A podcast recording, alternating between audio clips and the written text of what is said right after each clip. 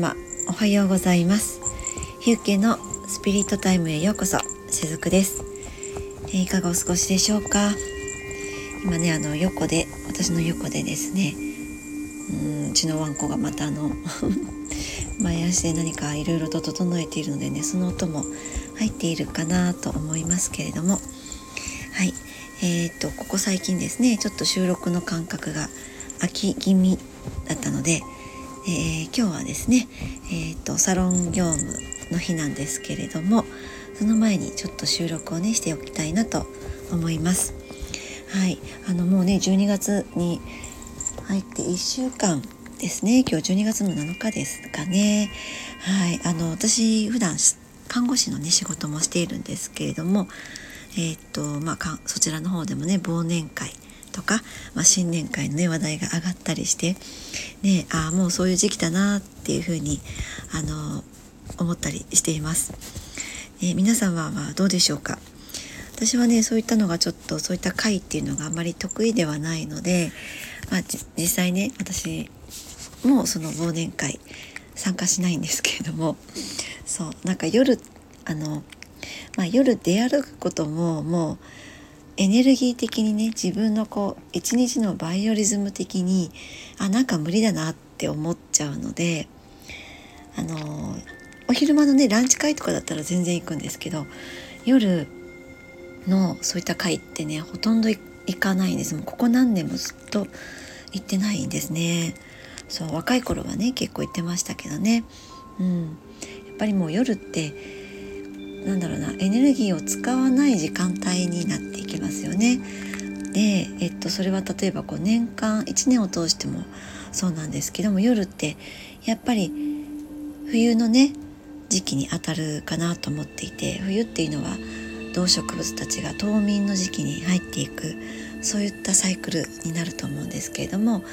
この24時間を通してもやっぱり夜ってそういう時間帯なんですよね。そして一番こう私たちの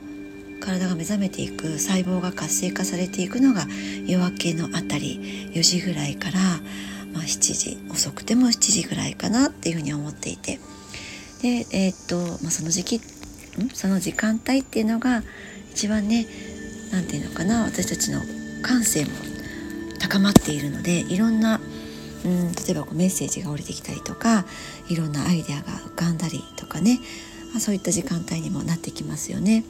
そう、まあ、なのでね、まあ、12月といえど私は普段と変わらないの日常をね過ごしていたりもします。はい、で、えー、まあそんな感じでですね、うんま、世間的にはもう1年の締めくくりというところに来ているんですけれどもやっぱりあ今年2023年はこういう年だったなとかねじゃあ2024年まあもっと長くねそれから先もどうしていこうかなっていうことをもしかしたらね多くの方がちょっとこう一瞬でもね考えてみたりあるいはもっともっと長い時間ねあの策を練っていくみたいなそういった時間をね作る方も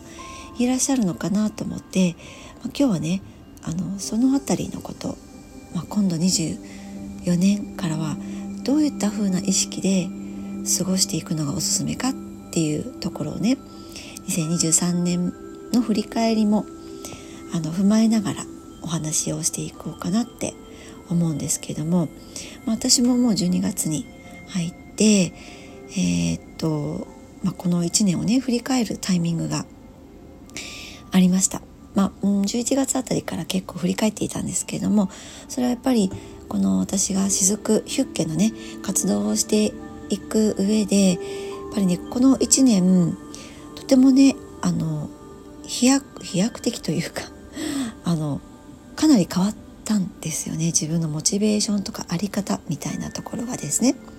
でそれはうんと、まあ、去年今年にね2023年にコロナがまあ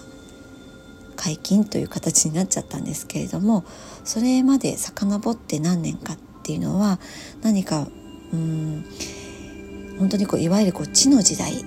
でしたよね。であのコロナの間で地の時代から風の時代には変わってはいったんですけれどもやっぱりああいたものってこうエネルギーの切り替わりなので一気に変わるっていうことではなくてじわじわというふうに変わっていくんですよね。でそのじわじわと変わってはいるんだけれどもその変わるための要素としてあのパンデミックっていうのもね実はあったんだけれどもね。うん、そう。で、まあ、そういったこう私自身もあのコロナという中にえー、っとやっぱりハマっていた一人でもありますよねもちろん。はいハマっていました、うん、でもその中でこれから自分がどういうあり方でいこうとか生き方でね生き方をしていこうっていうところをやっぱり私自身もねすごく内観させてもらった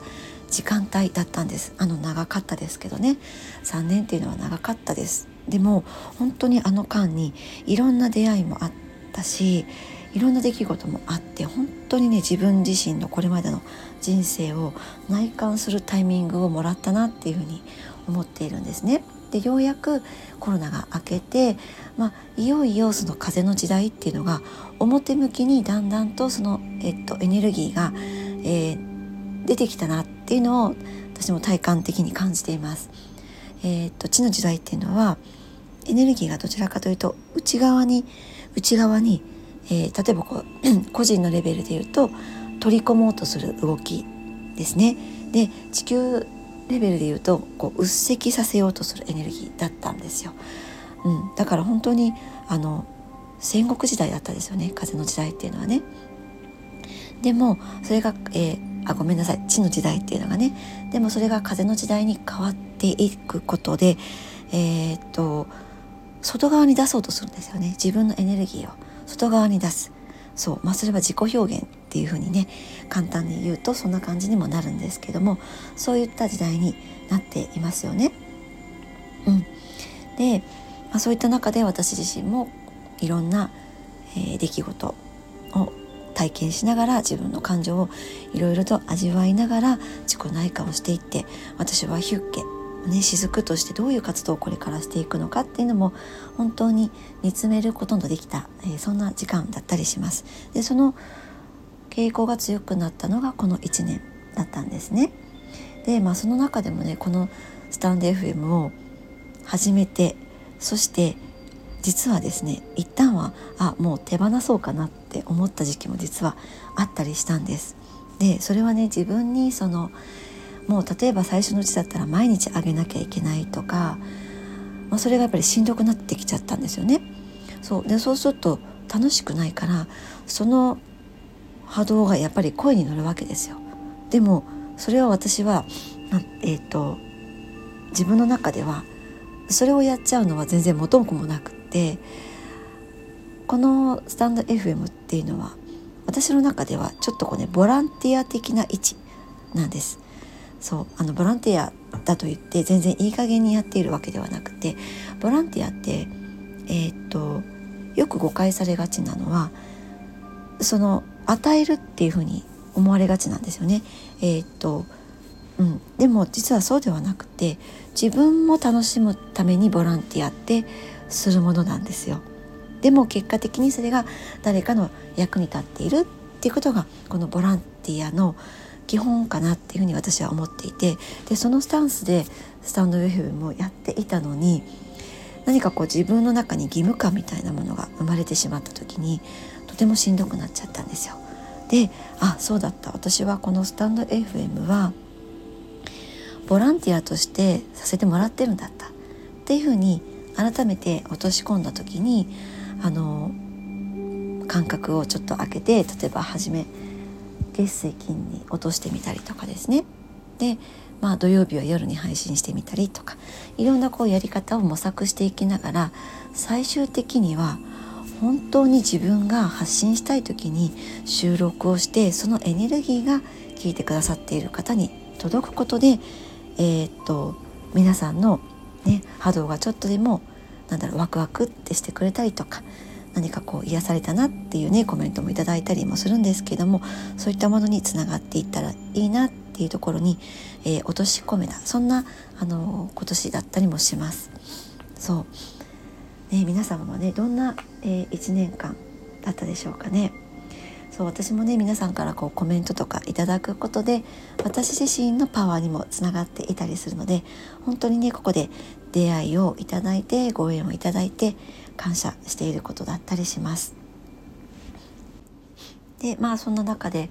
えっと、前回ねちょっと触れさせていただいたんですけれどもあのこの冬、まあ、もう冬ですけどもね、えっと当時ぐらいのあたりには始めていきたいなって思っている新しいセッションのメニューがあってねそのことについてもあのもう早速ね何人かの方にお問い合わせをいただいていたりするんですけどもそうあのー、これは私がもともと好きなその漁師の世界のことを、まあ、扱うセッションになっていくんですねだからこれまでのカードリーディングとかエネルギーワークとはちょっと違っていて趣がちょっと違っているものになっています。あの何十万もあるデータベースの中から、えー、っとまあ、お客様の今の状態の情報場ね情報のエネルギーをあの読み解いていくっていうものになっているんですね。でそれが現在の状態だけじゃなくて、えっと、私たちってこう時間を何て言うのかな過去現在未来っていうふうに一直線のタイムライン的に捉えがちなんですけどもこのえー、と量子の世界では時間っていうのがちょっと全然違う概念になっていて今のと今に過去も入っているし現在も入っているという感じなんです。だからこう棒ではなくて空間っていう感じですね、まあ、バルーンみたいな中に今も過去も現在もあるっていう感じなのでその人の中にあるえっとちょっと抽象的な例えにはなるんですけれどもバルーンという中にその人の情報場があってその中に例えばこうカルマのこととか、えー、ご先祖様のこととか、えー、っとお金の価値観とかあと家の中のエネルギーの状態とかもうあらゆることがそのその人を取り巻く、うんとまあ、オーラというかなオーラともまたちょっと違うんだけど、まあ、オーラみたいなものの中にいろんな情報が入っているんですね。でそれを、えっと何十万ものデータベースの中に、えー、入れていってそしてその方の情報を読み解いていくことであのその方の今の状態が分かったりとか、まあ、本当にまさしくオーラの状態も目に見えてあの分かったりするんですけどもそれを今までは私が私の目で見て、えーと、体を触れて体,、えーと、体感的に触って触れてあとは、えーとチャネリングでリーディングでその方を読み解いていってっていうことをしていたものを、えっと、この新しいセッションでは目に見えてわかるんですよそれが数値として出てくれるのでそうすると私だけが落とし込めているものがそうではなくてお客様にもご理解いただきやすいものになっているんですよね。目に見えてわかることでやっぱり私たちの中に入ってきやすいですよね。あの一緒に共有できるという感じです。そういったものにたどり着くことが今年できたのでで私も実際そのセッションを受けてみてえっとね面白かったのはねこのまああのえっと、セッションを受けて、まあ、波動調整っていうのもできるんですけどもめちゃくちゃ眠くなってたんですよその期間ね。もう本当に眠くって、まあ、そういったこういろんな体感的なものもあったり実際に目の前で起こることがまあ、いろんなことが起こったりしてちょっと若干大変な時期もあったんですけども、まあ、そういったものもあったりしてでもやっぱりそういう大変なこととか例えばこう摩擦的なものが起こることによって私たちって自分の中にある本当の思いとかに気づけていったりするんですよね。そうでもあとそうですね自分の本当に思いに気づけていきながらじゃあ次どういうことを行動に起こしていこうかっていうそういうこう行動決定にもつながっていってでそれが自分の、えー、世界を作っていく、えー、想像っていうことにつながっていくのでこのセッションは本当にね感動したんですよ。なのでそれをね皆さんにもお届けしようと思って、ね、ちょっと前回お話をさせていただいたんですよね。そうでまあ今年1年でねそういう時期だったかなってどの方もそういうあの時期だったかなって思っています。でもまあこの私が今度ねさせていただくセッションももちろんそうだし他のこともそうなんですけれどもいろんなこう自分を見つめていくツールだったりとかうんまあ願望実現って言ってもいいけどいろんなツールってあると思うんですよね。えーと、コーチングとか、まあ、フラワーエッセンスもそうだし私がさせていただいているレインドロップもそうですけれども、まあ、どんなツールもあっていいと思うんですけど忘れてはいけないことがあると思っていてそれはやっぱりそれがなければあの私はもうどうにもならないんだっていうそういったスタンスは私はあの持たないようにしています。あの私がフラワーエッセンスエッセンスはメニューとしてはしてないんですけれども実際、えっと、私の、まあ、レメディーとしてですねフラワーエッセンスっていうのは他の方のセッションも受けていたりしてうん。まあ、これは自分、まあ、レメディってね、えっと、自分本来の自分を立て直すみたいな意味合いになってくるんですけれどもでもフラワーエッセンスがこの世からなくなったからって言って、えっと、私が私を立て直すあのそういったのが不可能になるということではもちろんなくてレインドロップももちろんそうであってカードリーディングセッションもそうであって今度私が新しくお届けしていくセッションももちろんそうであってあのツールの一つに過ぎなくって一番大切なのは自分が自分の操縦席に座っておくっていうことなんですね。そう自分の人生は自分が自分の操縦席に座ることでしか作り出していけないんですよね。このことをなんかこう胸にねしっかりとあの私はいつも刻んでいたりします。これをなくしちゃうとやっぱり自分のうんまあ、魂を明け渡してしまうことになっちゃうんですね。でそうすると、えー、例えばこう依存的になってしまったりとか、えー、っとコントロールする人が自分の目の前に現れてしまったりとかあとはそれって自分の内側にも実はあることなので自分も他者をコントロールしてしまうっていうことになってしまったりするんですよ。でもねそういった人生って楽しくないんですよね。ねまあそういったこうものをね手放していくとすごく軽く生きていけます。そうそして、えっと、それは自己信頼とも言えるしイコール周りのことも信頼できているっていうことになっていきます。宇宙のことも信頼できている。地球の、えー、力のことも信じている。いろんなことを信じていけるっていうことにもつながっているとなんかねむやみにいろんなことが不安になったりとか先のことを心配しなくもなったりするんですよね。そう今ねあの私自分の中に自分という操縦者を置いておくっていうことを言いましたけれどもこのワークもね実はあったりするんですね。なのでね、えっと、今月、えー、っと12月の24日がね日曜日になるんですよね。そうクリスマスイブにはなるんですけれどもえっと、今月の瞑想会はこのね自分の中に自分を操縦者として置くというそういったワークをねお届けしてみようかなと思っていますので、はい、あのこれまでご参加してくださった方にはあのいつもね URL も送っているんですけどもあのあなんか面白そうだなって、えー、雫の瞑想会参加してみたいなってもし思っていらっしゃる方がいらっしゃいましたらですねえっと公式 LINE の方にご登録いただいたらそのそこからこういった情報もねお伝えもできますしえっと Zoom 瞑想会の URL もお送りしますのでぜひ、えっと、皆様のご登録もまたお待ちしております。はい、でまあえっとちょっとお話がね前後してしまっているんですけれども、まあ、2024年がどういったこう自分のね意識体で、えー、っとまあ、過ごしていくのがいいのかっていうところをね最後にまとめてねお話をしてみたいなって思うんですけれどももうあのいよいよ本当に、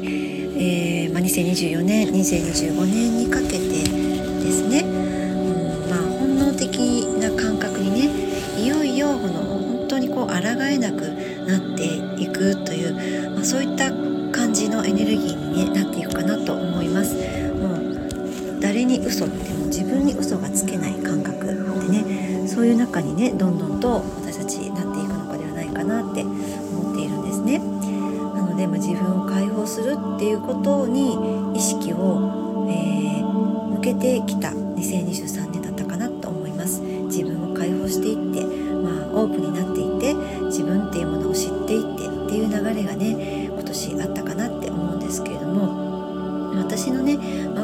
しい人たちもやっぱりこう欲求にね素直になってその行動を始めているなっていう方が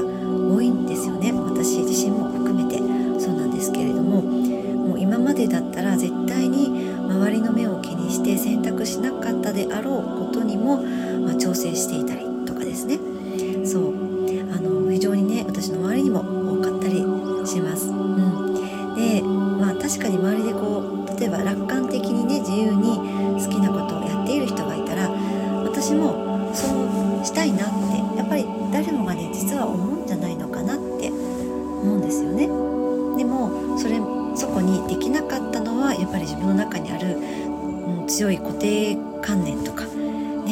世間体とかそういったものが邪魔してできなかった。でもそういったものをちょっとずつ解放していった。この2023年。そしたら解放していった先にはもう開けてしまったものはその開けてしまったものから出てくる。自分の直感にあの従って生きていくことという選択肢がそこに用意されているわけですよね。でそこを選択するかどうかはもちろんそれぞれの方の自由なんですけれどもまあ、そこにこう抗えなくなっていく、まあ、そういった方も、えー、実際多く増えていくと思いますし、まあ、そういった意識をね持っていくことでこの風の時代の流れにふわっと乗って生きていけるっていうことにあの実はねつながっているのではないかなって思っています。あのだいたいこう宇宙の流れのねゴロッと変わるので大体9年10年ぐらいのサイクルで変わっていくんですけれども、まあ、そういったこう宇宙の流れが感じられないわっていう方がたとえいたとしても実はそれでも全然よくってそのね例えばこう新しいことに挑戦する時とかっていろんなね抵抗みたいなものが自分の中から出てくるかもしれないんですけれどもそしてそういう時ってなかなか決断もねできない時もあるかもしれないんですがえーと、そういった時こそ自分の直感を、えー、大事にしていくとよりこれからはいいと思います。もう何においてもそうなんですけれども、うん、何かこう人でも物でも何かにすがる何かがなくては困るっていう状態っていうのは先ほどもねちょっと言いましたけれどもそれらに振り回されているような感じにもやっぱりなってしまうのでちょっとね苦しいんですよね。うん、そのアイテムに助けられていると同時に苦しいみたいななんかちょっとこうトリッキーな感じにも実はなったりするんですけれども本当にそうではなくて自分をまず一番最初に置いて自分が操縦席にいてそこにあらゆるそのちょっとこうサポートをしてくれるアイテムが届いてくれるのでその時その人にね必要なアイテムが目の前に現れてくれるので自分でその都度それを選択して決断していく。っていうことかなってそういうのがねこれからはあのより一層大切になっていくかなと思います。はいも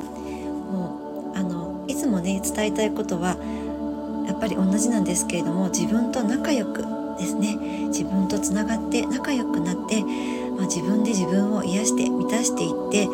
の時には誰かのサポートを借りながらそして周りもハッピーになっていくというそういったものが私のねこのヒュッケの活動をしていく上でも私自身も大切にしているテーマにはなっているんですけれどもこの操縦席っていうものを誰にも譲らずに